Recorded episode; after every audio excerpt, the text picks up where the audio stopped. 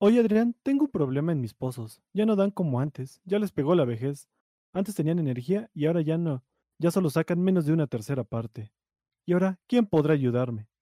Los maravillosos apps. Pero, ¿qué es eso de los apps?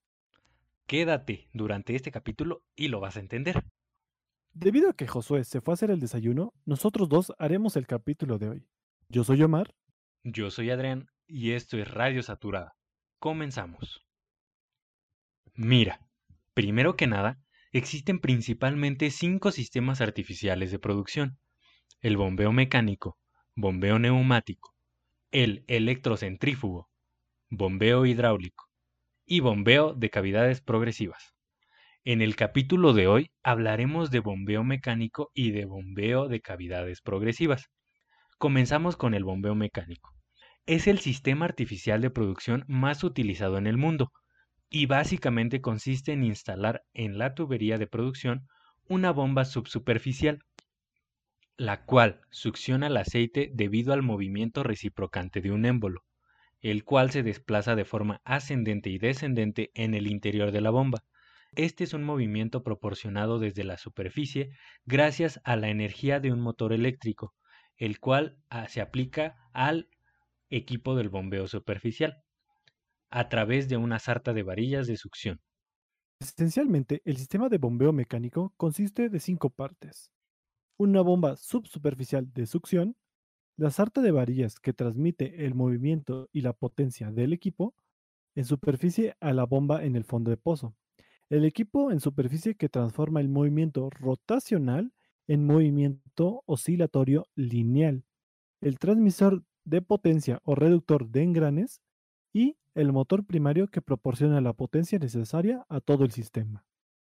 El bombeo mecánico debe de tener ciertas características, como lo son ser resistente, tener una vida útil y larga, eficiente, ser de fácil diseño, seguro de instalar y operar, facilidad para transportarlo de un pozo a otro, silencioso y no contaminante. Existe un rango de aplicaciones para este SAP. Dentro del rango típico, la profundidad va de 100 a 11.000 pies y el máximo va de hasta 16.000 pies. El volumen, el rango típico, va de 5 a 1.500 barriles por día y el máximo va hasta 5.000 barriles por día. La temperatura va de 100 a 350 grados Fahrenheit en el rango típico y en el máximo va hasta 550 grados Fahrenheit. La desviación va de 0 a 20 grados en el típico y de 0 a 90 grados en el máximo. Para la corrosión se considera que es de bueno a excelente con materiales especiales. Para el manejo de gas se considera que es de aceptable a bueno, al igual que para el manejo de sólidos. La densidad de los fluidos tiene que ser mayor a 8 grados API. Para las aplicaciones marinas está limitado y la eficiencia del sistema va de 45 a 60%. Existen unidades como las convencionales, Mark II, aerobalanceadas, hidroneumática de bombeo reciprocante Tieven y bombeo de carrera larga Rotaflex.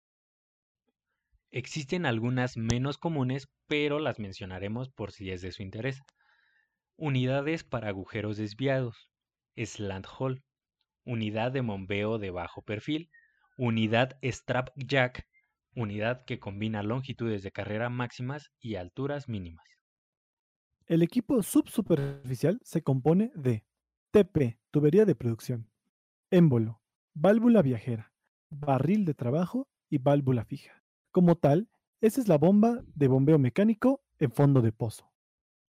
Existen dos métodos empleados para el diseño y selección de unidades de bombeo mecánico, el método de Kraft and Holden y el método API.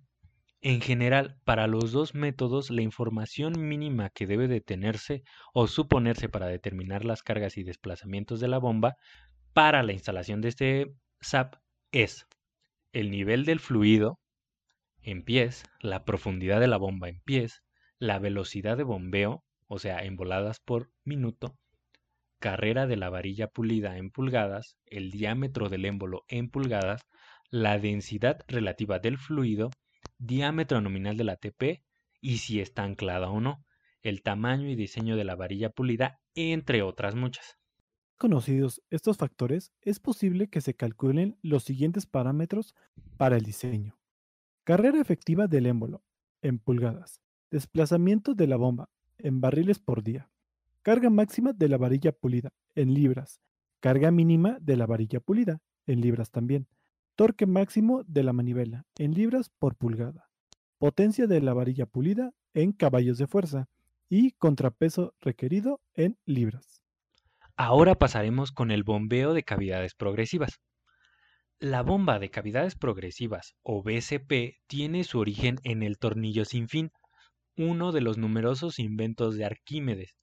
Este invento fue originalmente utilizado como sistema para sacar agua de la centina de los barcos y posteriormente como sistema para elevar agua, harina o grano. La bomba de cavidades progresivas fue inventado en 1932 por un ingeniero aeronáutico francés llamado René Monnier.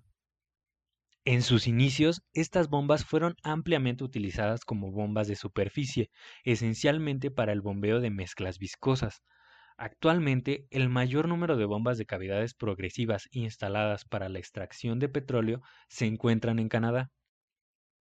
Las primeras bombas de cavidades progresivas utilizadas en Canadá fueron instaladas en 1979 en pozos de petróleo con alto contenido de arena y bajas gravedades API crudos pesados. En la actualidad, se utilizan también en pozos productores de crudos medianos y livianos, especialmente con alto contenido de agua. Esta bomba está compuesta por dos piezas fundamentales, el rotor y el estator. El rotor tiene la forma de un tornillo y gira dentro del estator, el cual está revestido internamente por un elastómero moldeado al doble del paso del rotor. Cuando el rotor gira dentro del estator, se genera una serie de cavidades que se van desplazando desde el principio hasta el final de la bomba. Las cavidades se llenan del fluido en la succión y lo descargan al final de la bomba con una presión mucho mayor, necesaria para poder elevar los fluidos hasta la superficie y poder vencer la contrapresión requerida en la cabeza de pozo. Para el diseño de este SAP se requieren calcular algunas cosas como las áreas de las cavidades, así como de los elementos, el rotor y el estator, el gasto, el desplazamiento, el requerimiento de la bomba en cuanto a potencia. Además, se deben de conocer las propiedades de los fluidos, las presiones de yacimiento, la velocidad de rotación, rendimiento y niveles dinámicos para poder determinar a qué profundidad se instalará este equipo. Algunas ventajas que tiene son Bajas inversiones para pozos someros y bajos costos. Excelente eficiencia hidráulica, alrededor del 50 al 70%. Fácil de instalar y operar. Excelente para el manejo de sólidos como arenas. Y opera en pozos de aceites viscosos. Algunas desventajas son que su vida útil es corta debido al uso de elastómeros y que tiene baja eficiencia para gas. La información que les acabamos de, dar es tomada de nuestra clase de SAP de la facultad. Así que por nuestra parte es todo. Si quieren aunar más en estos temas, les recomendaría seguir en el siguiente capítulo. Ahora van los precios del barril del día 21 de julio del 2020. WTI 42.06 dólares por barril. Crudo Brent 44.53 dólares por barril. Mezcla mexicana de exportación, 37.34 dólares por barril. Esto ha sido todo por nuestra parte. No olviden seguirnos en nuestras redes sociales, Facebook, Twitter, Instagram y YouTube como Código Petrolero y Radio Saturado. Y recuerden, Pemex tiene la energía y nosotros tenemos el código.